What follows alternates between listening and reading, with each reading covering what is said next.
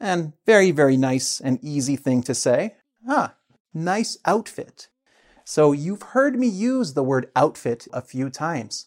And you might be screaming at, at, your phone or screaming at your laptop. What is outfit? The subtitles say outfit. What is outfit? Uh, your outfit is, I also use the word ensemble, uh, which, if you're a French speaker, you will know what that means. If you're not a French speaker, don't worry, because your outfit is just all the clothes you're wearing.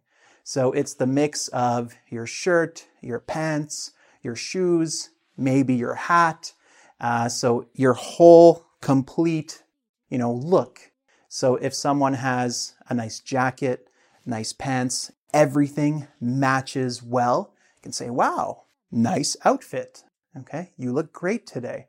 Uh, you look nice. That suits you. That is a good look for you.